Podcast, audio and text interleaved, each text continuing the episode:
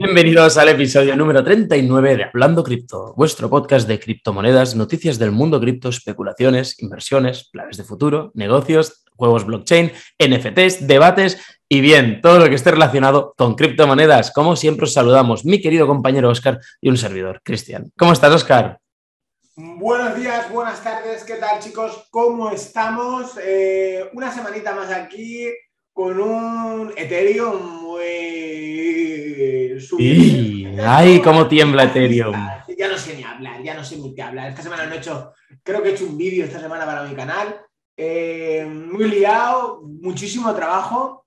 Y bueno, muy bien. Eh, hostia, vamos a me encanta, me encantan estos podcasts porque es pura improvisación. Sí, sabéis que es pura improvisación. Hay veces que sale bien. Vamos a ver por dónde sale hoy Oscar. No lo sabemos. es que estaba escuchando la radio, viniendo para acá, eh, hmm. porque bueno, hemos quedado a una hora para grabar. Y, han salido, hace un par de días han salido los datos de inflación. Ah, da, mucho de qué hablar. Eso da mucho de qué hablar. Sí, sí, sí. ha salido un 5,5% de inflación. En España, chicos. En España. 5,5% de inflación. Yo escuché, bueno, vi el vídeo de Juan Ramón Rayo que planteaba tres escenarios. Si alguien no lo ha visto, le recomiendo que, que lo mire. Y ahora que quieres hablar de inflación, me parece muy bien. Pero que no se me olvide, tenemos un, capítulo dedicado exclusivamente a cómo nos protegemos de la inflación. Os recomendamos que, si no lo habéis oído, lo, lo escuchéis, porque ahí explicamos nuestras estrategias actuales que seguimos haciendo a día de hoy, hablando de cómo nos protegemos de la inflación y viendo lo que estamos viendo lo que venía, veníamos diciendo desde hace tiempo, Oscar. De hecho, si tú eres consciente, si te acuerdas, hace muchos días que lo hablamos. Ese, capítulo, no sé, era de después de verano que estábamos diciendo la inflación, cuidado, va a subir, está subiendo, cuidado, cuidado. Oscar, ¿cómo le dirías? Escucha, estoy, viendo ese 5%, 5,5% es en el mes de octubre solo. Puede ser. Qué, barbaridad, ¿no? Bueno, y no sabemos hasta dónde llegará eso. No, no, no tiene por qué ser el final, ¿eh? No sé si es en un mes, eso habría que verlo bien, ¿eh? Publicar sus datos, tal, tal, tal, tal. Habría que verlo bien, ese 5,5%, porque pone interanual, tal. Yo creo que es la media, ¿no? o sea, no, no, no lo sé, por lo tanto, como no lo sé, no vamos a dar datos de cuñado. bueno, como, sea, como saben nuestros oyentes, yo me meto en camisas de once varas y... Eh, y Cristian lo intenta sacar como puede. Es una conversación de cuñados total. Y bueno, que sea mensual, que yo creo que no, creo que es interanual, que hacia arriba son unos datos que son catastróficos. Es decir, sumas esto con, ojo, lo, lo de la inflación ya llevamos meses hablándolo con eh, la falta de suministros. Eso es un problema enorme, es un problema enorme. Hace esta semana, casualmente, por cosas de la vida, he estado reunido con varios empresarios de diferentes sectores, ¿vale? Pero sector retail. ¡Ojo! ¡Ojo! el señor Cristian. Sector retail, sector de, podríamos decir, de, venta al público, en el cual tiene que hacer acopio de, de cajas, de cartón, acopio de embalajes, ¿vale? Pues he hablado con varias personas y todos me están diciendo lo mismo. Están haciendo ahora mismo pedidos para los próximos dos años. No sé por qué. Yo cuando me lo dijeron, de, hecho, dos me lo dijeron, no, es que he hecho acopio ya para todo el año que viene. Y otros que he comprado para dos años. Digo, pero, pero ¿por qué estáis comprando así? De porque tal como va todo, parece que vamos a, vamos a llegar a un momento donde haya escasez. Pero, ¿queréis decir que es posible que en pleno siglo XXI lleguemos a tener escasez? Y entonces, casualidades también, abro Twitter y veo que en algunos supermercados del Reino Unido están ya con escasez. No sé, obviamente estamos aquí ahora mezclando manzanas y peras, ¿no? Porque puede ser por motivos diferentes, pero allí, en los supers del de Reino Unido, en algunos escaparates, han tenido que imponer fotos imprimidas del producto para que no se vea tan vacío. Obviamente, eso son materias primeras, como podríamos hablar de material más agrícola, no tiene por qué ser lo mismo, pero cuidadito, porque también está hablando con otra gente que está en el sector automovilístico y me dice, el mismo vehículo que estaba vendiendo hasta ahora, ahora se está vendiendo mucho más caro por la falta de, componentes. Y más te diré, incluso las impresoras están resultando mucho más caras o ya algunas ya no se venden por falta de componentes. Es muy bestia, es muy bestia. Es decir, lo que, todo lo que creíamos que no iba a pasar, está pasando. Es muy bestia eso. ¿eh? Y aprovecho, Oscar, ya que sacas este tema, No sé si la gente que nos escucha sabe algo al respecto. Yo lo paso por delante, yo no tengo ni idea, ¿vale? El otro día, eh, yo soy un chico que se llama Pau, y, este Pau hace vídeos en un minuto y te explica cosas en un minuto. Y el otro día hablaba de la posibilidad de que haya cortes de luz. Y yo no sé qué viene eso, pero que se ve que como hay un montón de gente que está vaticinando que puede llegar a pasar que estemos unos días sin luz. De hecho, que creo que fue la secretaria de Defensa de Austria, que ya fueron ellos en el primer momento que dijeron que, vendría el COVID y avisaron a su población, fueron que ahora avisaron que hicieran acopio de, de todos los víveres necesarios para poder aguantar hasta dos semanas sin luz y, da una serie de consejos, etc. Yo, me pregunta, al fin y al cabo, la lanzo a la audiencia, te la lanzo a ti y a todos los que nos escuchan y nos ven. ¿Qué creéis que puede estar pasando? Es decir, mm, ¿por qué, qué, relación hay ahora mismo con que podamos llegar a quedarnos sin luz? Sí, sí, eso en principio tendría que estar hiper garantizado, ¿no? O, cómo va el tema? No, no lo entiendo. ¿Tú sabes por dónde van los tiros, Oscar? Pues la verdad es que no. Es decir, pero como es una conversación de cuñados que están en el bar, pues entonces podemos opinar lo que nos dé eh, la gana. Eh, lo que sí sé es lo de China, cuando pasó en China, los apagones que hubo en China. Es decir, que eso era por tema de, de energía, es decir, porque ellos están con el, con el 60% de la electricidad, creo que era carbón, y ellos están pasando a energías más eh, renovables y no quieren comprar tanto carbón, tienen unos límites y llegaron un momento que eh, fijaron el precio de la electricidad y ¿qué pasa? Las empresas eléctricas em, no podían vender la luz eh, más baratas de lo que les cuesta a ellos, para que lo más o menos me, sigas, ¿vale? A ver, disculpa un segundo porque me he dejado esto, las notificaciones puestas y si no, no me concentro. Entonces, no van a vender la energía más barata de que lo, que lo generan, ¿vale? Para que, nos, para que nos entendamos. Eso es lo que pasaba en China. Y hubo cortes, aunque y luego tuvieron que comprar carbón, etc. Entonces, lo que está pasando en España, eh, bueno, lo que está pasando en Europa. En Europa, sobre todo. Sí, en Europa. No sé muy bien por dónde, por dónde va, no estoy muy informado. Pero. Em, ¿Cómo podría afectar esto a Bitcoin y las criptomonedas? Por suerte, yo creo que no mucho, en el aspecto de que no sé cuántos nodos mineros hay en Europa, pero sé que no es el punto más fuerte. Por lo tanto, la red se seguiría aguantando gracias a su descentralización. Exacto. Que si hay un punto geográfico al que se ataca, siguen el resto de puntos que no han sido atacados que pueden seguir validando y manteniendo la red. La gracia de Bitcoin, al fin y al cabo. Es decir, que ataquen por donde está que o, apaga la luz mundial. Eh, no sé muy bien lo de la electricidad. Habrá que esperar. Sí que es verdad que es lo que has dicho, eh, esta parte de, Europa, ¿vale? es decir, Austria, Alemania y todo eso, suelen eh, avisar a la población con tiempo. Es decir, cuando se cuece algo, yo lo sé por la parte de Alemania, mm. y en 2018 2019 dijeron, pero así literalmente, por si hubiera alguna catástrofe natural, debéis tener suministros en casas para dos semanas. Yo compré esos suministros para dos pasta, tomate frito, etc. etc. Yo compré suministros para, dos semanas. Y ahora vuelven a, decir lo, mismo. Y después de eso no pasó nada, pero luego vino el COVID. Y esos suministros los puedo utilizar, de hecho. Es decir, que todos a eh, comprar linternas, baterías, eh, aceite y latas y, hacer un poquito de copia de comida. Yo, no obstante, soy un poco catastrofista de estos y, siempre tengo comida a lo mejor para, una semana, 10 días, pero bueno, típico pasta, arroz, eh, te gastas 10 euros en un supermercado y los tienes ahí, te duran años. Es decir, sopas eh, agua, eh, agua, tengo las botellas estas grandes, lo de la empresa esta que es famosa. Ah, vale. Que no quiero decir ningún nombre. Eh, bueno, agua embotellada de estas del botoncito que tienen las maquinitas, de esas tengo bastante. Entonces, yo al fin y al cabo siempre tengo un poquitín por si las moscas. Es decir, por si las moscas, muy bien. Claro, pero mm, no sé, vienen muchos. Luego también hablo, gente hablando de invertir en uranio, porque el uranio luego puede volver yo qué sé, hay mucha, el mercado se está agitando y lo de los suministros, cuando debería haber pasado que era con todo el COVID, que era cuando realmente yo al menos me esperaba una falta de suministros real y, luego no hubo falta de suministros, que hay ahora... Con las materias primas está pasando con la madera. La madera ha subido una auténtica barbaridad. El cobre también ha subido una auténtica barbaridad.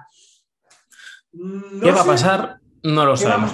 A mí me gustaría. Puede que esto sea un, un, cóctel, al fin y al cabo. Es decir, eh, se están juntando varios factores, eh, llámese la tormenta perfecta o algo similar, que pueda sacudir lo que llevan años diciéndonos la gran recesión que va a venir, eh, etcétera, etcétera, etcétera.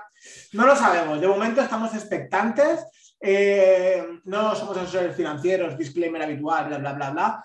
Pero no tengáis los huevos en la misma cesta. Eso, eso, tiene que estar garantizado. Tener liquidez en casa, pues si acaso. Esto, esto es algo que he oído que recomendaban, tener liquidez en casa, no solo en los bancos. Y eso allí, a mí me chirría un poco, pero bueno. Mm, no, pues imagínate que no hay luz. Claro. Aquí, no. En Venezuela, por ejemplo, están acostumbrados a esos cortes eh, puntuales, pero aquí, aquí con los dependientes que somos a, todo, a internet, a, todo, aquí explota. Es decir... básicamente lo que le estás diciendo a toda nuestra audiencia es que cojan ahora mismo, vayan a Spotify y se descarguen todos nuestros capítulos para que cuando lleguen esos apagones tengan entretenimiento. Muy bien, Oscar. conozco un montón de gente que lo está viendo desde el principio ¿eh? y que le sirve un montón. Es muy guay. De educación financiera y tal. Está guay. Es muy guay, me alegro un montón. me, gusta que comentes esto porque se está creando una comunidad al final, un poquito de forma inesperada y os estamos muy agradecidos. Nos escribís muchísimos, nos enviáis audios muchísimos, correos. No damos el abasto a contestaros a todos porque están siendo unos días, y no os exageramos, de locos, de locos. Porque lo del podcast, al fin y al cabo, este podcast que lo hacemos es un poquito lo más altruista que hemos hecho hasta ahora, creo, porque es, es lo único por lo que lo hacemos por placer. Pero de nuestras otras fuentes de ingresos, estos días están muy movidas. Ha habido muchos, muchas inversiones, muchas cositas y teclas que hemos tenido que ir tecleando y tocando y la verdad es que, bueno, pues vamos un poco hasta arriba. Entonces, disculpad si alguno no os hemos contestado. Eh, muchas gracias a la familia que se unió a Twitter, porque hicimos ese llamado a Twitter y, se unieron como 300 personas, creo, por lo cual... sí, sí, sí. Estamos muy agradecidos. De hecho, lanzamos un tweet que, que si os acordáis, hubo un pequeño dip, una pequeña corrección y, ahora os lo voy a leer por si alguien no, lo ha leído porque no tiene Twitter o no se había enterado o, lo que sea, ¿no? Y el tweet en cuestión era, llegaron las rebajas, acabamos de comprar un poquito más, ¿de qué moneda creéis? y hubo de todo. Hubo gente que dijo Bitcoin, hubo gente que dijo Ethereum, otros que dijeron, vosotros, vosotros sois mucho de SLP, de Battle Hero Coin, del BAT, eh, Sol, Polkadot, Avalanche. Fueron saliendo muchas, las que hemos ido mencionando todos estos días, pero no salió justo la que hemos comprado en esta ocasión. En uno de esos tweets contestamos y dijimos, está muy rebajada, ha caído un 14%. Yo no sé, y, nadie dio con la respuesta en correcto. Oscar, ¿qué moneda recompramos con ese 14% de rebajas? ¿Cuál de todas? Porque compramos varias. La, venga, te la, dejo a ti. La robótica. Compramos Medacoin, compramos Medacoin. Sabéis que os hemos hablado de él, que es de la, de la serie de Medabots, que vemos que el juego está a punto de ser lanzado, que hay, bueno, hay ciertas cositas que, que nos indican que puede ser un muy buen proyecto. Y con esa bajada, siendo que teníamos un punto de entrada un poco más alto de lo que queríamos, pues decidimos ir bajando la media progresivamente. Yo tengo que decir que yo compré en ese caso antes de esa bajada y cuando bajó me, vi obligado, no tuve más remedio que recomprar en ese 14%. Y me alegro mucho de haberlo hecho porque hoy, a día de estar grabando este podcast, pues ha subido un 50%. Por lo que eh, compramos en 00036, 37 y ahora está en 6. Por lo cual. ¿eh? de, hecho, en ese caso es un por dos, exactamente. Pasa que ya solo hoy ha subido un 50, ¿no? Pero está bien, está, está interesante, ya lo veremos. La cosa es que no se, no se sabe por qué está subiendo. Yo creo que es por el, por el staking que han sacado. Que lo del staking, hemos estado mirándolo y mm, hay un 10%, ojo que hay un 10% de fee, ¿vale? Es decir, hay que pagar un 5 para entrar y un 5 para salir pero si haces los números te da un 33% mensual. En 10 días eso está recuperado. Ahora mismo hay un, retorno anual de un 400%, lo cual es una barbaridad. Pero también hay una penalización. Si tú, puedes escoger cuántos días lo quieres estaquear. Si estaquea, lo retiras antes de que acaben esos días, eh, tienes una penalización del 15%. Por lo tanto, todo eso hay que tenerlo en cuenta. Yo creo, Oscar, y creo que estarás de acuerdo conmigo, que lo que mejor que podríamos hacer es poner una cantidad en staking, pero no todo, porque imagínate que pega un petardazo para arriba y quieres vender la parte esa que no está estaqueada. Imagínate que hace un por cien, pues vas a retirar en ese momento por lo que pueda ser. O de hecho, igual retiro todo, pago el 15% y, y vendo todo. Pues. Ya se ve. Hombre, si hiciera un por cien, a mí no me afecta mucho, pero bueno, me ayudaría un poquito. A mí ¿No? me arregla la vida. ¿Sí? ¿Quieres decir? No. Sí, sí. A ti igual sí. Bueno, deja. Solamente me dedicaría a hacer el podcast contigo y ya está. Lo Eh, no- eso no se puede dejar. ¿eh? Pero bueno, como ya veis, eh, Oscar me está llevando por el lado oscuro y me hace invertir en algo que no sea Bitcoin, lo cual, pues pobre de mí, así me va a ir. Oye, tengo muchos troles en mi canal de YouTube ¿Por qué? que- porque me están poniendo hashtag Team Christian, hashtag Team Christian. ¿Sí o no? Tengo tres o cuatro troles, cabrones. No, porque hice el vídeo del dólar costa, verás. Sí. Esa es estrategia Team Christian total. Y, y todos ahí, te has pasado al lado oscuro, te has pasado al, al Team Christian, no sé qué, no sé cuántos, tres o cuatro, y ve, cabrones. Yo sus leo a todos. No, pero es muy bonito porque han habido comentarios de gente que decía, no, no, somos team hablando cripto. Porque al final es la doble estrategia, la buena, porque si os dais cuenta, Team Christian ahora mismo está haciendo Team Oscar. Team Oscar está haciendo Team Christian. Claro, es decir, Pues yo le es, digo, mejor estrategia para invertir, dólar costa, verás. Es así, es así, de hecho, es así, no hay más. Pero No, sí, es verdad, a ver, eso es lo que creo que lo pensamos los dos. Es decir, para una persona que acabe de empezar o lleva poco tiempo o que no entienda esto, lo mejor es dólar cost average desde Binance, tienes compra recurrente y te olvidas. Y de hecho, estaba, estaba mirando el otro día, si hubieras comprado durante los cinco años pasados 100 dólares al mes, eh, hubieras gastado, o 120, no me acuerdo, hubieras gastado 9 mil dólares. ¿Sabes cuánto serían esos 9 mil dólares? ¿cuánto? 100 mil pavos, tío. Uh, 100 mil dólares. Por haber Claro. comprado durante los últimos 5 años 100 dólares al mes. puede ser que haya gente que nos escuche que no sepa qué es el dólar costa average. ¿Podrías explicarlo para la gente que nos escucha y que no, no haya Dólar visto cost vídeos? average es eh, hacer una compra cada X tiempo eh, fija, ¿vale? Por ejemplo, eh, lo recomendable, pues si tú un una compra fija mensual, pues yo que sé, de, tus- de tus ingresos, pues el 5% o el 10%. Comprar 100 dólares al mes, 150 dólares al mes. Y compras esos 150 dólares, lo- ahora desde Binance lo puedes hacer automático, comprar Bitcoin con mi tarjeta de crédito los días 1 o los días 5 y te lo hace automático. No tiene, lo configuras y te olvidas. Eso está súper los bien. meses que te lo cobra. Y al final del tiempo, ¿qué pasa? Eso fluctúa. Es decir, Claro. a veces ganarás, hay correcciones, perderás, pero eh, siempre es vista largoplacista, en vista a 5 años. Y eh, haciendo un ejemplo de 5 años, pues 9.000 dólares transformados en 97.000 dólares. Ni más ni menos.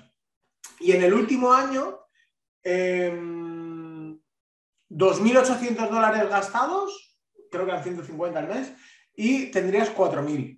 Es decir, a pesar de todas las bull run y todo eso, aún así estarías ganando. De hecho, yo eso, el dólar cost average, es algo que hago en bolsa. Yo también. De hecho, lo hago justo. Cada día, Aunque cada, cada lo mes hago- saco un tanto por ciento. Lo hago, mm, sí, pero claro, es decir, dólar costa average es para gente que no sabe y no quiere aprender o, o quiere dedicarle poco tiempo. ¿vale? Pero cuando ya tienes un poquitín más de idea, hago eso, es decir, todos los meses meto 100, 150 dólares en, en mi toro y mm, para comprar Johnson Johnson, solo Johnson Johnson. Y voy metiendo la orden de compra, 159, 159, 159, o dependiendo. Y la voy dejando y a lo mejor me tarda más en coger, dos, tres meses, pero luego la coge y me la Las coge todas. Yo lo que hago en ese caso, yo es fondos de inversión. Ya dejo que lo hagan por mí y ya está. Es como, lo planteo como un ahorro. En vez de tenerlo en el banco, lo ahorro. y Está allí, inversión. ¿A cuánto? Me da igual, a di- a 10, 15 años no lo necesito. Entonces ahí está de ahorro. Y espero no tener que necesitarlo para no tener que sacarlo antes de tiempo. Porque al final eso va a generar un interés compuesto. Al final, quieras o no, cada mes, cada mes, cada mes son diferentes puntos de entrada. Eso se va revalorizando. No es el valor inicial.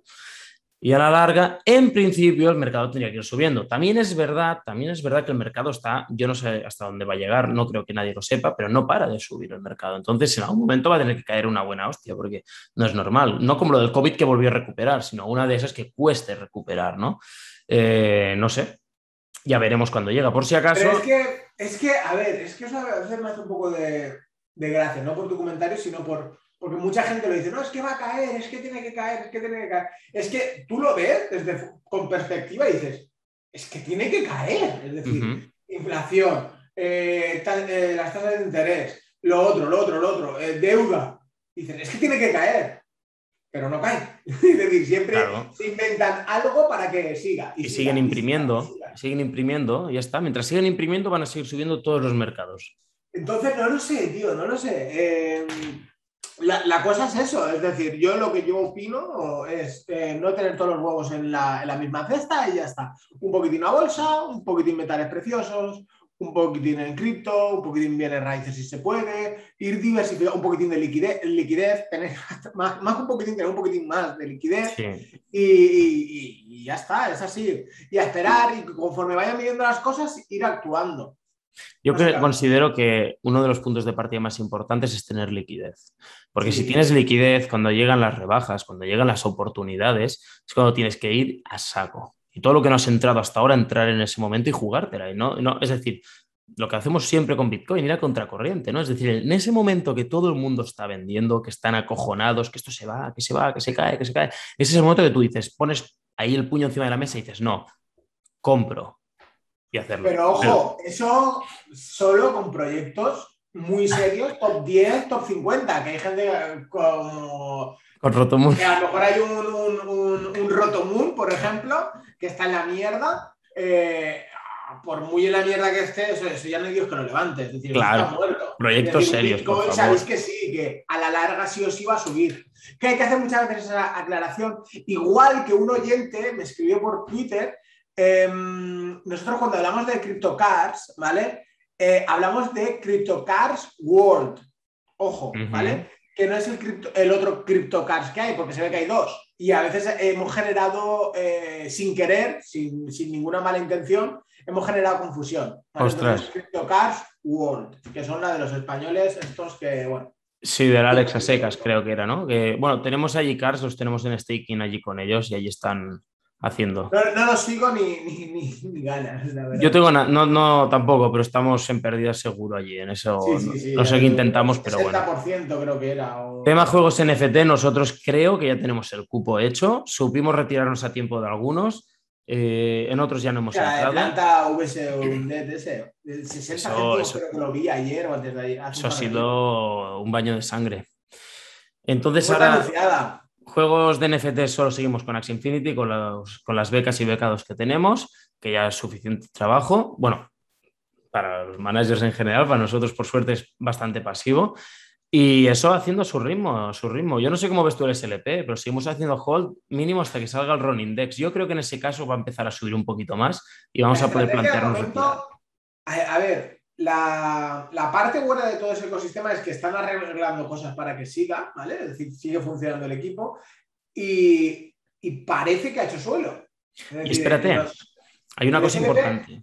Los, 6 céntimos parece que, es decir, aquí es donde la gente le interesa comprar SLP. Y hay una cosa importantísima que acaban de hacer y que va a hacer que el juego vaya a mejor, mucho más sostenible aunque a mucha gente le da rabia, les jode, les duele, lo siento, pero eso de que por menos de 800 copas no cobres es una solución que si lo miras con perspectiva fríamente, y creednos que muchos de los que he visto que se quejaban no tienen tantos becados como nosotros tenemos, por lo tanto hemos puesto muchísimo más dinero allí y no nos estamos quejando, y nos ha afectado, porque tenemos varias cuentas que, se han visto afectadas, el hecho de que hasta menos de ranking 800 no no cobres, no ganes nada, lo que hace es que sea mucho más sostenible para el resto.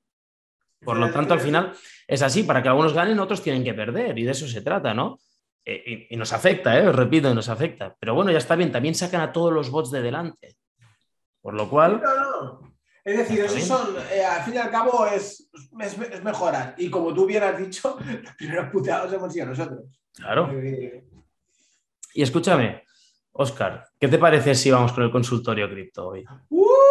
Consultorio. Eh, Oye, con- ¿cuántos, cuántos mensajes, ¿eh? Nos Muchísimos, muchísimos. Eh, explícalo, por favor, Cristian, cómo tienen que enviar su consulta. Eh, Es, mirad, eh, en Twitter lo tenemos pineado ahí el mensaje, pero es muy fácil. De- en la descripción de, de este capítulo de podcast que estás escuchando o en la descripción de YouTube, si lo ves en YouTube, vas a ver que hay un enlace que dice enviar nota de voz. Simplemente tenéis que hacer clic en esa web y ya os, sal- os saldrá la web de Anchor FM y simplemente en el botón grabar, y ya está. Grabar el mensaje, habláis y se envía. Ponéis vuestro nombre para que podamos mencionaros y, y se envía, así de sencillo, ¿no? hay- no hay más complicaciones y ya nos llega el momento a nosotros. Eh, hay muchos, no vamos a poder ponerlos todos, lo sentimos, intentaremos poner algo, una media que sea un poco que depende de cada capítulo, ¿no? Pero es que el último capítulo, por ejemplo, nos pasamos de poner demasiados, Oscar. Entonces, esta vez vamos a hacer un triaje, la última vez fueron seis, fue una locura lo que seleccionamos. Esta vez, de todos los que hay, vamos a escoger tres. ¿Te parece bien? Perfecto. ¿Sí? Esto, esto, bueno, según se dé. Si hay algún día que se pone interesante, pues ponemos alguno más. Y si También. están feicos, pues ponemos menos. O si tenemos ganas de trabajar más, pues ponemos más. Pues venga, dicho esto, empezamos con el consultorio cripto.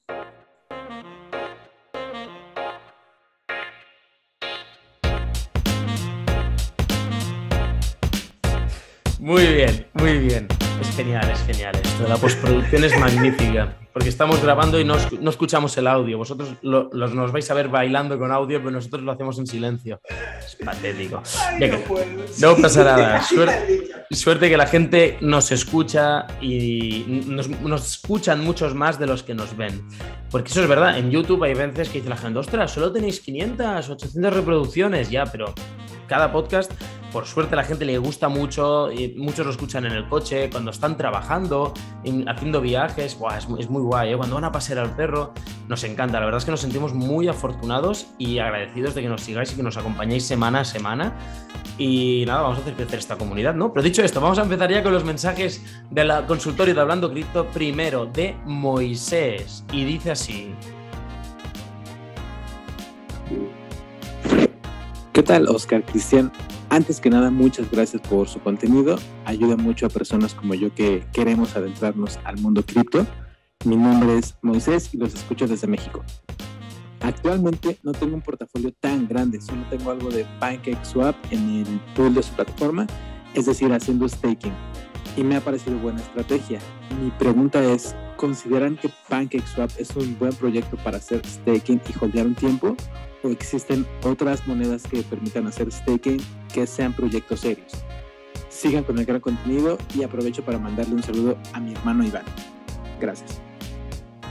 Muy bien, muchas gracias Moisés, muchas gracias Moisés por tu mensaje, muy agradecidos. Saludos para todos los hermanos mexicanos de que nos escuchan desde México, que por cierto, Oscar, es más gente de la que nos pensábamos que nos escucha desde México, ¿eh? Un saludo a todos los compatriotas Saludo, un gran mexicanos. saludo. Me encanta México, me encanta ese país. Lo adoro, lo adoro. Yo estuve, tuve la suerte de hace un montón de años ir y me encanta. Es decir, la gente mexicana son los mejores. Eh, contesto yo, va. Venga, Sí, va, dale tú. luego- el- cake expert. De hecho, de hecho, antes de. Esta semana estuvimos hablando de ello, tú y yo por privado, eh, de sobre, sobre Cake y, y PancakeSwap. A ver, eh, es. PancakeSwap, eh, bueno, fue la revolución de los DEX en su momento, es decir, estaba Uniswap, pero hasta que no llegó PancakeSwap con sus fees bajos, no, no revolucionó el mercado. Problemas que tiene PancakeSwap es la tasa de inflación, ¿vale? Es decir, eh, no tiene un límite de, de supply, no tiene un límite de, de cakes generados y eso lo hace que el precio a veces tienda a bajar. ¿Qué pasa? Al igual o, o mucho mejor que los de, de Axie Infinity, eh, la gente de, de Pancake eh, regulan el ecosistema muy a menudo, ¿vale? Entonces, todo lo que se genera por loterías, todo lo que Lo se queman, ¿no? genera por pools, todo lo que generan ellos, todos esos cakes, luego los compran y los, bueno, BNBs, etcétera, los compran en cake, en Binance y luego los venden, ¿vale? Es decir, los queman, perdón. Eh, entonces, eso hace que la tasa de inflación muchas veces se vaya regulando. De hecho, el staking, eh, lo estuve viendo, esta- lo he visto esta mañana, eh, está en un 77 por, 73% anual de, de ROI, que es unos números muy buenos. Y, mm, yo cuando los puse en el autocompounding eh, estaban 115, 120 y ha ido bajando, se ha ido regulando solo. Es decir, la gente de PancakeSwap los ha ido regulando conforme más gente, eh, más cakes había. Esto que nos permite, em, el precio ha hecho más o menos suelo, es decir, eh, o se mantiene los 17 a 21 más o menos en esa, en esa media y Pancake, lo bueno, una de las cosas buenas que tiene es que cuando hay caídas no se ve tan afectadas. Os explico el por qué. Porque eh, todos los cakes, o la mayoría de los cakes, no sé qué porcentaje será, pero muchísimos de los cakes están en staking. Entonces, cuando hay caídas eh, abruptas, eh, la gente no saca para vender, sino que lo deja en el staking. Entonces, si en la caída es un 10%, cake a lo mejor cae un 5%.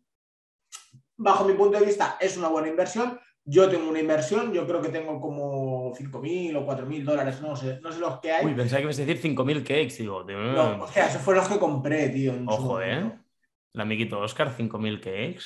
¿Eso que son 10.000? No, dos, compré 2.000, perdón. ¿10.000 o 100.000? ¿Cuánto sería? ¿Qué estaba? 20 dólares ahora estaba, ¿no? Pues mira, compré 2.000, es que me acuerdo que eran 2.100, pon 2.000 por 20, pues 40.000 dólares más o menos. Muy bien. Pero bueno, le, le saqué muy, Sí, 40.000, sí, sí. Pero le saqué muy buen rendimiento. Es decir, esos cakes eh, he hecho mucho, mucho staking, mucho tal, y le he sacado. Recuperé la inversión a, los dos. Compré, compré en tres y a los dos días estaba en nueve, tío. Tuve una suerte brutal. Y ahí, bueno, me salió. Esa, la jugada de cake me salió muy bien. La verdad que ese proyecto me ha encantado de siempre, porque siempre me ha hecho ganar mucho, mucho, mucho dinero. y de hecho, 200 y pico cakes, pero que eran 190. Y ahora son, lo, vi, lo he visto esta mañana, creo que eran 230 o así. Es decir, del staking, claro. Que va generando eso y se va haciendo el autocompounding y va, cada vez va más. Entonces, eh, bajo mi punto de vista, me, gusta mucho. Y eh, independientemente de esto, pero con, con Cake, eh, yo personalmente pienso que Pancake Swap Finance es de Binance directamente. Es la misma gente de Binance que lo, que lo creó. Por lo tanto, es un muy buen proyecto, te recomendamos que sí. Es decir, no podemos dar consejos, me cachis, que nos vais a pillar y va a venir luego aquí, van a venir la SEGA a pillarnos. No, pero es muy buen proyecto. Nosotros también tenemos cakes allí. Yo también tengo cakes stackeados allí, pero lo mío fue una cagada espectacular. Yo compré una mierda de moneda que se llamaba Baby Cake y lo que me generó esa basura, pues, que fueron dos cakes, creo, o así, pues lo guardé y lo puse en, en Autocompound también. Al final no fue tan mal porque se revalorizó y, porque fue una cagada, allí puse bastante dinero en BNB. Entonces tuve, tuve que vender todo y empezar a hacer trading, daily trading, que lo odio, para comprar especulando, compraba, vendía, compraba, vendía, hasta conseguir recuperar la inversión, comprando juegos NFTs de estos, ¿eh? Pues no me acuerdo ni lo que... verdad, me acuerdo. Pero la verdad es que estaba encima confinado y, cada día estaban delante de la pantalla y venga, que le he sacado 30, de, 30 dólares, retiraba. Eh, este que ha bajado, le compraba. Veía que subía un 10%, venga, para afuera. Hasta que... Tenemos que hacer el reto, ¿eh? El otro día lo estaba pensando, yo estaba en el gimnasio y como a veces mi mente se queda en blanco y, y pienso cosas. Me acordé de los de lo de 100 dólares. y 100 dólares. Y dije, hostia, si Cristian tuviera 100 dólares y yo tengo otros 100 dólares, digo, ¿qué haría yo para multiplicarlos? Yo digo, no puedo... y mira mi cabeza cómo se mueve y yo digo, hostia, es que realmente tampoco lo podría. A ver, sí que se podría traquear, pero será muy complicado enseñarlo y tal. Y lo tendríamos que ser totalmente sinceros. Es decir, mira, estos son 100 y aquí de boca. Es decir, pues mira, he hecho esto, he hecho esto y he multiplicado tanto. Y yo pensando, yo creo que dividiría. Yo digo, 20 los pondría para tradear con apalancamiento. Yo digo, otros 20 con estos de alto riesgo, otros 20 con no sé qué. Está en mi cabeza ahí ya pensando en la estrategia de cómo hacerlo. Yo ¿eh? lo quería fraccionar también. Yo lo quería fraccionar. Fraccionar el portfolio y dejar una parte fija y lo otro irlo moviendo. Pero me da mucha pereza de tener que empezar a comprar y vender. No, no, me, no me gusta nada, es que no me gusta Cuando nada. lleguemos a, a, los 200 dólares en YouTube, lo, lo hacemos. Venga, va, hasta entonces queda mucho tiempo. Dejar de mirarnos. ¿Cuánto llevamos? Nada, es una miseria. Llevamos, no sé, 30 o 40 dólares, nada. Una... Hostia, hostia, que de esta nos jubilamos. Sí, sí, chiquet. Venga, vamos ahora, después de nuestro mensaje de Moisés, vamos ahora con un mensaje de Pablo. Y creo que este, si no recuerdo mal, iba directo para ti, Oscar. Lo pongo, ¿vale? Vamos a ver qué, te dicen. Hola Oscar, hola Cristian, ¿qué tal estáis? Pues nada, yo me acabo de escuchar el pasado podcast Y bueno, me ha sorprendido que Oscar nos dijera que no recomendaba BlockFi. Y bueno, aparentemente yo pensaba que era una plataforma muy segura, o al menos así lo anuncian todos los youtubers. Y bueno, si nos puede aportar un poquito de información que yo no sepa al respecto de BlockFi, puesto que tengo un puñado de monedas que me gustaría estaquear ahí y bueno, antes de meter la pata, eh, indagar un poquito más y saber más información. Y nada, muchas gracias por estos podcasts que me flipan. Y Tim Christian.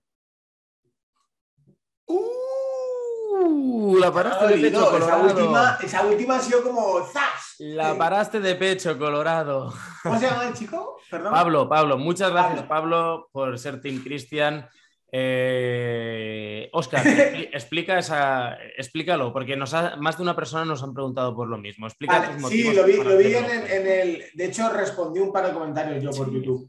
Em, primero, bueno, eh, todos estos audios, Cristian sí que los oye para filtrarlos, porque si no, esto sería. No, porque hay algunos que nos enviáis que no se pueden publicar, hombre. Exacto, por eso. Pero yo no los escucho, ¿vale? Entonces, esto es a, pecho descubierto. Eh, os explico. ¿Qué es lo que no me gusta? ¿Vale? Em, todo lo que no sea no tener las llaves privadas tuyas, no me gusta, ¿vale? Es decir, yo Bitcoin, por ejemplo, si lo quieres tener en, Binance, porque no, es que Binance es, seguro, sí, es muy seguro, sí. Eh, ¿Es poco probable que le roben? Pues es poco probable. Si le roban, ¿tiene músculo financiero para reponerlo? Sí, ¿vale? ¿Yo dejaría mis bitcoins ahí? no. nunca. Es decir, para algo están las wallets frías, los hardware wallets, eh, tu wallet de escritorio, donde tú seas el responsable de tus monedas. Es decir, la gracia de las criptomonedas es que no necesitamos a una tercera persona o una tercera empresa que se ocupen. Es decir, no necesitamos un banco para que nos guarde el dinero, no necesitamos un exchange para que nos guarde el dinero, por mucho retorno que nos dé. Porque luego pasa cualquier cosa y eh, aquí no hay regulación alguna. Es decir, oye, me han robado ¿Cómo me han robado? ¿Y, dónde están mis monedas? Pues me las han robado. Yo aquí sí que diría, por ejemplo, que si lo vas a tener parado, lo que dice Oscar, pero yo creo que él se refiere, si lo tengo en BlockFi es para que me den más rendimientos aparte de los que ya me daría por hacer hold. Entonces ahí puede que el planteamiento cambie un poco, ¿no? A ver, ahí hay que poner una balanza, ¿vale? Es decir, ahí tienes que poner una balanza si lo que tienes eh, hold versus staking, ¿no? Es decir, porque ahí en, en BlockFi te dan un retorno por tener el Bitcoin o, el USDT o la moneda que sea, te dan un retorno, ¿vale? Es decir, mensual o anual, o tienes un ROI, ¿vale?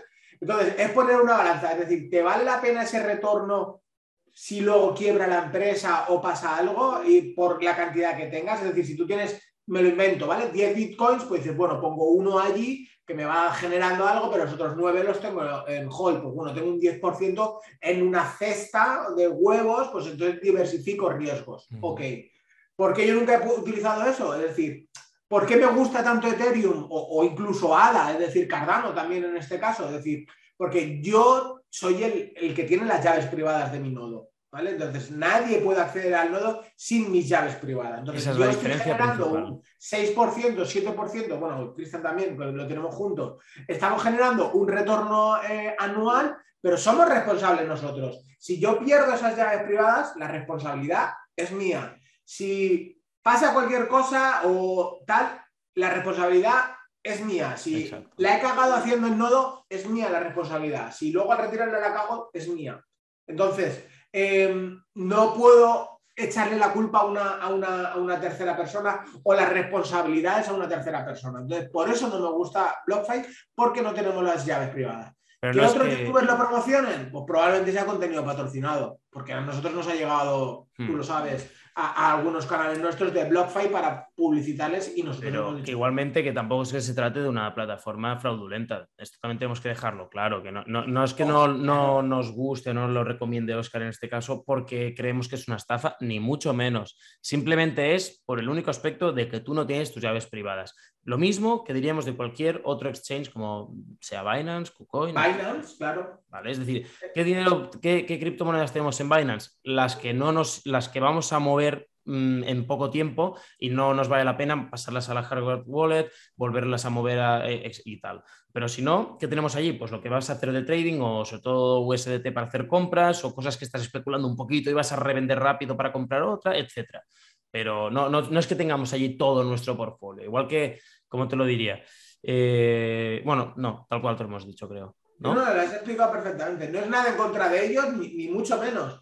De hecho, creo que tienen algún tipo de regulación o en Estados Unidos. No estoy muy, como no estoy muy metido, ni les sigo ni nada, no sé. Es decir, hablo ahora esa conversación de cuñados.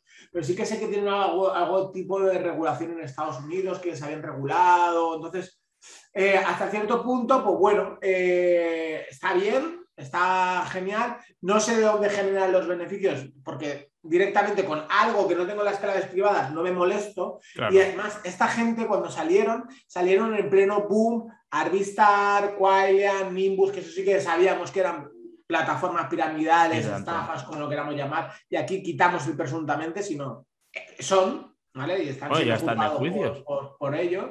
Claro, no, no está en la Audiencia Nacional muchas de ellas. Entonces, eh, nosotros lo dijimos en su momento, oye, cuidado con esto porque esto es una estafa, ¿vale? Es decir, refiriéndonos a, esta, a estas empresas.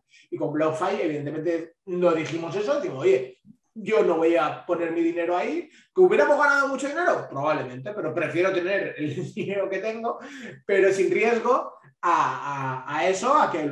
De hecho, de hecho, ahora que me acuerdo, ellos tuvieron una cagada y sé que la pudieron recuperar, no sé hasta qué punto sería verdad, eh, que en vez de mandar unos dólares o, eh, se equivocaron y mandaron bitcoins eh, por proporción, es decir, a, uno. Es decir, si tenían que mandar 10 dólares, pues mandaban 10 bitcoins, cosa, una cosa así. Y se ve que se refiltraron como 700 bitcoins. Luego pudieron recuperar una parte, tal. No sé muy bien lo que pasó, pero que son errores humanos que, a veces pasan y por eso que si la, para que la cague otro la cago yo, y si la cago yo me hago responsable. Pero vamos, que si tu idea es de tenerlos para que te hagan staking, etc., para que te den unos rendimientos superiores al hecho de mantenerlos y que vaya incrementando su valor y aceptas el riesgo ese, porque igual dices, es que lo tengo en Binance y me da igual tenerlo en Binance que en BlockFi, pues ya está. Entonces, realmente ni ni te preocupes, ¿no?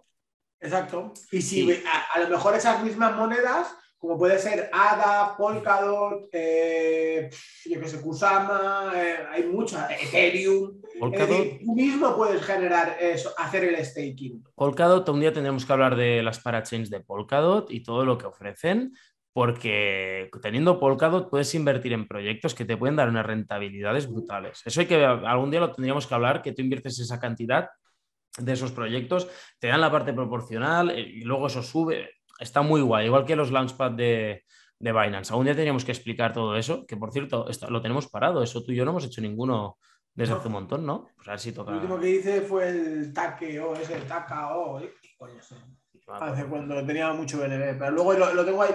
Si es que es lo que tú has dicho antes, es decir, estamos tan full de trabajo. Mm. Yo hoy se lo he dicho a Cristian, hoy me tengo que levantar a las 5 de la mañana, es decir, porque tengo el ordenador, tenía el correo, le he tirado tres horas contestando correos solo solo con correos. Es decir, la cantidad de trabajo que se va acumulando. Pero bueno, es lo que hay. Ojalá que, nuestros problemas sean que tengamos mucho trabajo, no que no tengamos nada de trabajo. Yo dame meses como este de octubre, como el de mayo, ya me va bien, ya. Mucho trabajo, pero ya me gusta. bueno, va, y vamos a por el último capítulo, eh, por el último audio de hoy. En este caso, vamos a escoger el de Gabriel. Venga, y dice así. Hola chicos, eh, me llamo Gabriel y antes de nada quiero daros la enhorabuena por el programa. La verdad es que os sigo desde hace unas semanas y, me parece muy interesante. Eh, bueno, yo tengo un par de preguntas, eh, a ver si os podéis mojar y responderme. La primera sería, ¿cuál es la altcoin que creéis que va a explotar en los próximos meses dentro de este ciclo alcista que se prevé? Y la segunda sería, ¿cuál creéis que va a ser la altcoin que se va a convertir en la próxima Ethereum en los próximos años? No tanto porque vaya hacer un sorpaso, sino porque pueda tener una explosión tan grande como la que ha tenido Ethereum. Venga, muchas gracias. Mm, vale. Eh, hostia, es chungo, es chungo. Eh, gracias, Gabriel. Ahí nos has tirado a matar, ¿eh? eh porque para si quieres. Si no, es que si yo supiera qué altcoin es, ahora mismo estaría incluso apalancado en esa altcoin, ¿me entiendes? Mm, no sé, no sé, no te sabría decir. Mm, tendrá que ser algún proyecto bueno, eso es seguro. Por mucho, no, no sé. También es verdad que están ahora con la noticia que si Shiba Inu, que Robin Hood, pero todo eso yo ni, ni lo contemplo. Ya no es de mi forma Tenemos que hablar de eso hoy. Después del consultorio hablamos de Shiba. Eso no tiene que faltar hoy. Vale. Dos Y- minutos, aunque sea. Que me. Y, y no sé, yo no sabría decirte. Yo creo que algún proyecto serio sí que va a poder, va a poder ser. No tanto un Ethereum como tal, eh, porque realmente no creo que Ethereum lo destrone, ni menos cuando entre el 2.0. Entonces ahí yo creo que ya va a ser, va a despegar como un cohete más para arriba. En cuanto a funcionalidad, no tiene por qué ir directo de la mano, que sí que va a ir, pero no tiene por qué. Pero no sabría decirte exactamente qué altcoin puede hacer ese rally que, que- que tú nos comentas que pueda haber, ¿no?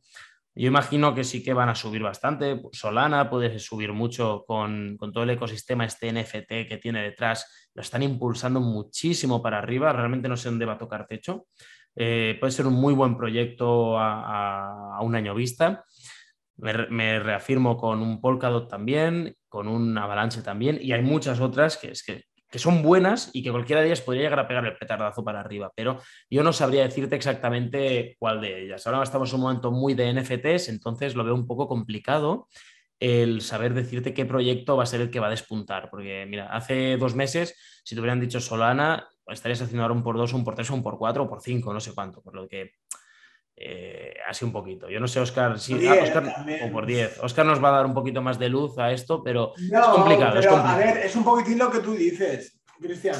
Eh, porque tenemos, a ver, eh, Solana, eh, Avalanche, Cardano, es decir, claro, pero eso lo estamos viendo ahora, es Claro. ahora cuando ya ha subido todo lo que tiene que subir. Entonces, yo creo que la pregunta de Gabri- Gabriel era, si Sí. no recuerdo mal, eh, iba por otro lado, es decir, ¿qué blockchain nueva que pueda tal? A día de hoy yo creo que, que conozcamos no hay nada con esas perspectivas a, a- a- a- a funcionalidades smart contracts, dApps, eh, con los contratos, etcétera, etcétera, etcétera. Entonces yo personalmente no conozco ninguna. Y si lo De, tiene, de las de abajo del todo, de las intermediarias, claro, está Avalanche, está Solana, e incluso Polkadot también, que con la parachain, que van a Mm. juntarlo todo. Es decir, hay muchas eh, que, que pueden tener un rendimiento, ¿vale? Pero como bien ha dicho Cristian, Ethereum es Ethereum y nadie va a desbancar a Ethereum. Con todo el ecosistema tan gigante que tiene, eh, va a ser imposible. Y cuando, la las 2.0, comisiones. Claro, con, con Estera 2.0, las 64 eh, subcapas de, la, de su blockchain, la escalabilidad que va a tener, comisiones de un céntimo, tres céntimos, cinco céntimos, mm, por mucho que quieran, eh, no, no va a estar. Eh, lo que tiene Ethereum ahora es un problema puntual, poco a poco se va a solventar y nada más. Y la otra pregunta, te la disparo, que las, la has evadido ahí totalmente. ¿Qué altcoin crees que puede hacer multiplicarse por mucho? Ha hecho altcoin en general. Yo creo que ahí entran un poco shitcoins. No, no, Del todo. de- Del todo. Una altcoin. Una altcoin es algo que no sea Bitcoin. Vale, pues mira, yo ese ya no es mi tema, ya sabéis que Team Cristian es más de holding, eh, entonces ahí eh, no te sabría decir muy bien, te puedo decir las que yo he entrado y más allá, es que más allá de eso ya no te puedo decir nada, porque es que no estoy al día de todas las que hay, porque me abruman, me abruman. Yo te puedo decir que, que sigo pensando que le queda mucho recorrido a los NFT, a los juegos NFTs, y por lo tanto, y lo hemos dicho al principio de este capítulo, yo he hecho recompras de Medacoin y de Battle Hero. Entonces, a partir de aquí, esas son las dos que no, no acabo de contestarte del todo a tu pregunta, pero sí que son las dos Sí, que sí, yo, sí. las dos altcoins que yo he comprado porque veo que con perspectiva van a subir. ¿Por qué? Pues porque Battle Hero mm, creo que puede acabar siendo un juego competitivo y que puede eso generar una cantidad de tracción animal que lo haga despegar. Opinión, me puedo estar equivocando. Por, por lo tanto, estoy asumiendo un riesgo muy grande aunque de momento nos ha dado grandes sorpresas porque está haciendo un por 6, creo. Eh, pero bueno, y Medacoin, pues bueno, creo que por el, ese hecho de nostalgia, viendo en qué punto del mercado estaba y que han sacado ahora el staking y que todavía no está el juego, cuando salga el juego, la gente que están contactando, que estaban esos hermanos que, de Breaking Bad, que son embajadores oficiales y tal, Creo que puede estar bien, no lo sé, ya veremos. Eh, pero son inversiones muy especulativas. Seguro que hay alguna que pega un mechazo para arriba, pero como el Flokin o algo así, leí el otro día que hablaban ya, pues que no, no sé, no sé, chicos. Hace una pasta en publicidad brutal, gente. Eh, yo estoy contigo, es decir, Medacoin y, y Baz, es decir, totalmente. Medacoin, yo un poquitín más con, con Meda. Eh, van a sacar una blockchain también, van a ir varios juegos allí, soportados tal. Entonces, si siguen el camino que están llevando, que lo que veo es bueno, es decir, como están trabajando, me gusta, ¿vale? Eh, ojalá sigan así. Y yo creo que sí puede dar alegría. No es consejo de inversión, no es En nada, absoluto, en absoluto. sino os decimos dónde hemos invertido nosotros. Ni es contenido patrocinado, ni, ni No. mucho menos. Chicos de Medacoin, por favor, si queréis patrocinarnos, escribir al Twitter de Cristian, por favor. Venga, queremos NFTs, gracias. Nada. No, a ver, hablando en serio, es decir, eh, yo esa moneda la he recomendado en, en Patreon, en los- nuestros Patreon, bueno, tú has estado también muchas veces invitado ahí a los chats que hacemos. Eh, y Baz igual, es decir, Baz ha dado excelentes resultados a quien pudo comprar. Eh, estamos haciendo compras poquito a poquito, Cristian y yo. Eh, fotos. creando una posición, queremos hacer una posición grande o medianamente grande. Eh, con Medacoin exactamente igual. Ahora han sacado el staking, ya tenemos retornos. Eh, veremos a ver qué, qué es lo que pasa. Pero esas dos son las opciones. Y escúchame, La- antes de, de que se acabe este capítulo, quiero decir dos cosas. Una, vamos a hablar ahora- de lo de Shiba Inu, de- sí, que tú me decías, pero antes, no vamos a desvelar todavía quién, pero en el próximo episodio, la semana que viene, si todo va como tiene que ir, vendrá alguien del mundo de las criptomonedas, alguien que muchos igual que escucháis podcast lo conocéis, alguien que se dedica a hacer podcast de Bitcoin desde 2018 y hasta aquí puedo leer, no vamos a decir nada más. Nos hace mucha ilusión de, traerlo al programa, pero si queréis saber quién es, que nos lo podéis dejar en los comentarios o en Twitter nos podéis decir, a ver quién creéis que igual viene, eh, pero creo que va a estar el episodio de la semana que viene, va a estar muy bien para hablar y desgranar bastante Bitcoin, eh, usos, mm, consecuencias, efectos y, bueno, y posibles preguntas que pudieseis tener. Y bueno, va a ser un poco un podcast diferente, ¿no? En el aspecto de que vamos a tener a alguien que se prepara mucho sus podcasts, lo vamos a traer al terreno de la improvisación y yo creo que eso va a ser muy divertido. Por lo tanto, el capítulo que viene os lo tenéis que ver todos porque vamos a juntar dos podcasts muy interesantes y que después salir algo muy bonito de allí. Y lo segundo que me decías de Shiba Inu, adelante, Oscar, di lo que quieras de Shiba Inu. Yo no, yo no tengo nada que decir. ¿No tiene nada que decir, en serio? No. Hostia, yo no entiendo. Eh, con Dogecoin nos colaron un meme coin y lo pusieron, bueno, pues llegó a cuarto, creo, de CoinMarketCap o tercero, no sé, una, una, una bestialidad.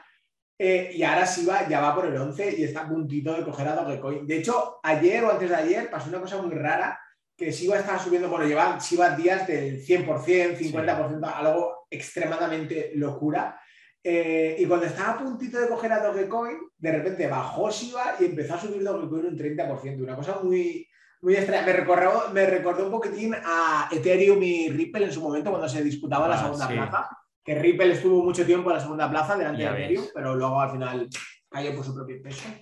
Pero bueno, eh, me sorprende, la verdad es que me sorprende, y bueno, tú y yo sabes que fuimos al, a- al canal de nuestro amigo Jorge, Sí. eh, nos invitaron y ahí sí son muy prosivas. Es decir, de- y hay otro canal de estos de noticias que también son muy prosivas. Yo ahí tampoco me metí, es decir, no me voy a meter en, el fango cuando no me llaman, eh, pero Shiba representa todo lo contrario a lo que son las criptomonedas. Voy a intentar ser lo más útil posible. Es decir, es un meme coin que es una moneda que se inventaron para sacar dinero. ¿Qué pasa? Que luego cogió tanta fama que al final pues, lo tuvieron que controlar y regular de alguna manera. Le dieron el 50% a Vitalik Buterin. Vitalik Buterin empezó a vender con todos sus huevos, como, como tiene que ser, diciendo que esto es un, es un meme, es una broma, pero Binance la cogió, Coinbase la cogió, eh, y Toro creo que también, ¿no? O no, Robin Hood. Eh, No, Robin y ahí Hood sigue subiendo, ha sacado su DEX, pero al fin y al cabo es algo que no soluciona Nada. nada. Nada. Es una moneda que no vale para nada. Y ya está. Es decir, me da igual. eh.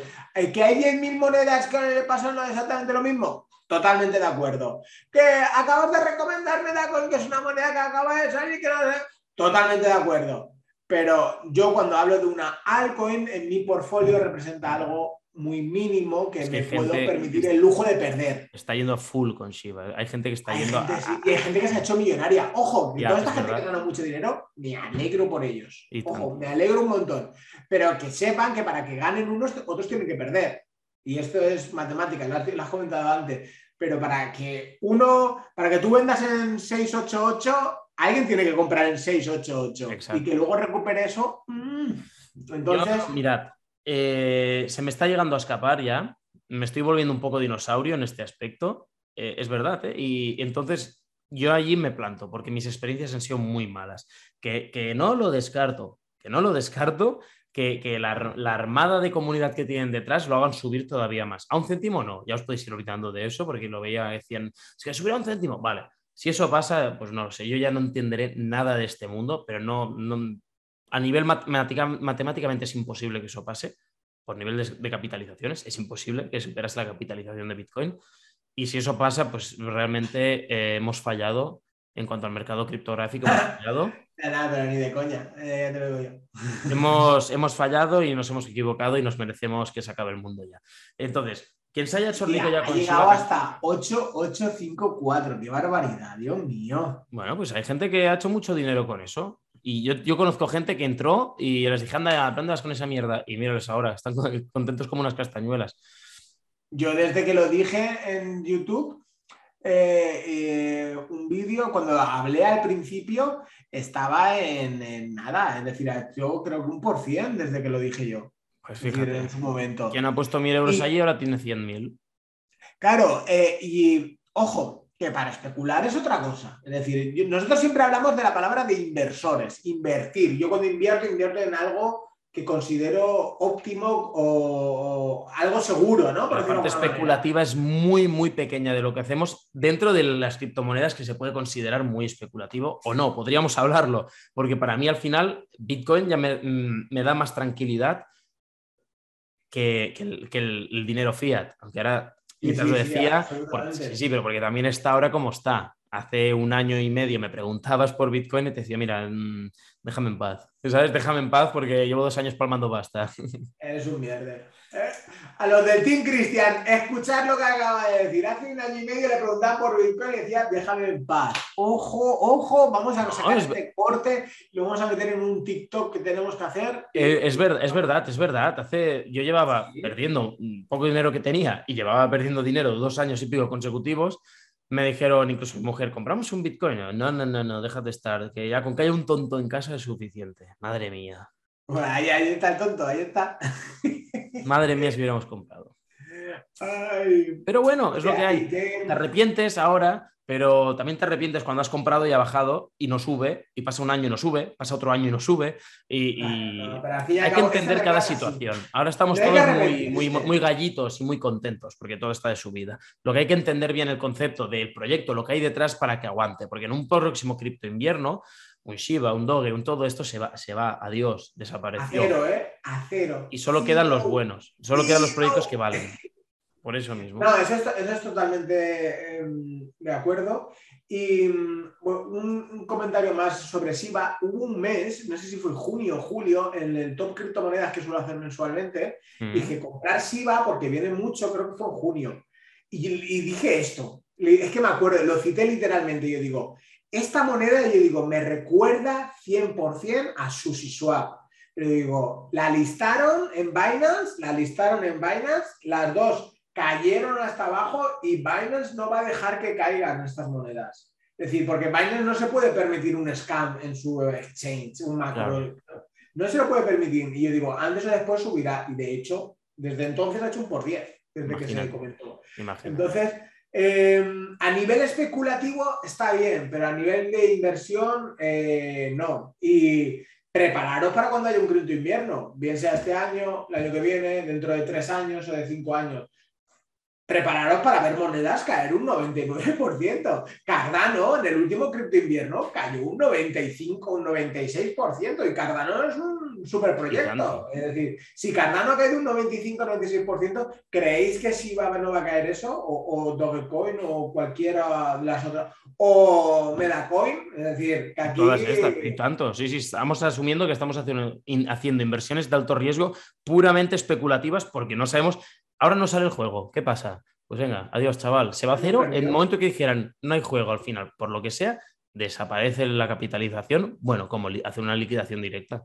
Nos quedamos todo lo invertido perdido. Eso puede ser. Ya, lo asumimos que pase. ¿Pero por qué? Porque tenemos otras posiciones bastante grandes además que nos respaldan de, y están en sitios seguros, llámese Bitcoin o Ethereum. ¿No? Y yo creo que hasta aquí el capítulo de hoy, Oscar. Se nos ha acabado todo el tiempo que teníamos. Eh, muchas gracias por seguirnos, por haber escuchado el capítulo, si habéis llegado hasta el final, que hay gente que ya tenemos los fijos, eh, que llegan siempre hasta el final y dicen, yo como siempre estoy hasta el final, os lo agradecemos. Y... Yo quiero leerlos, los que estén hasta el final que lo comenten. Venga, pues contéstales si después. en Spotify o en Apple Podcast, que tenemos mucha gente que nos oye desde ahí. Mucha, mucha. dejan un like y comenten y digan, yo lo he visto hasta el final. Y bueno, los de Apple Podcast son unos grandes, ¿eh? nos están haciendo subir hacia arriba de los rankings y muy, muy agradecidos estamos.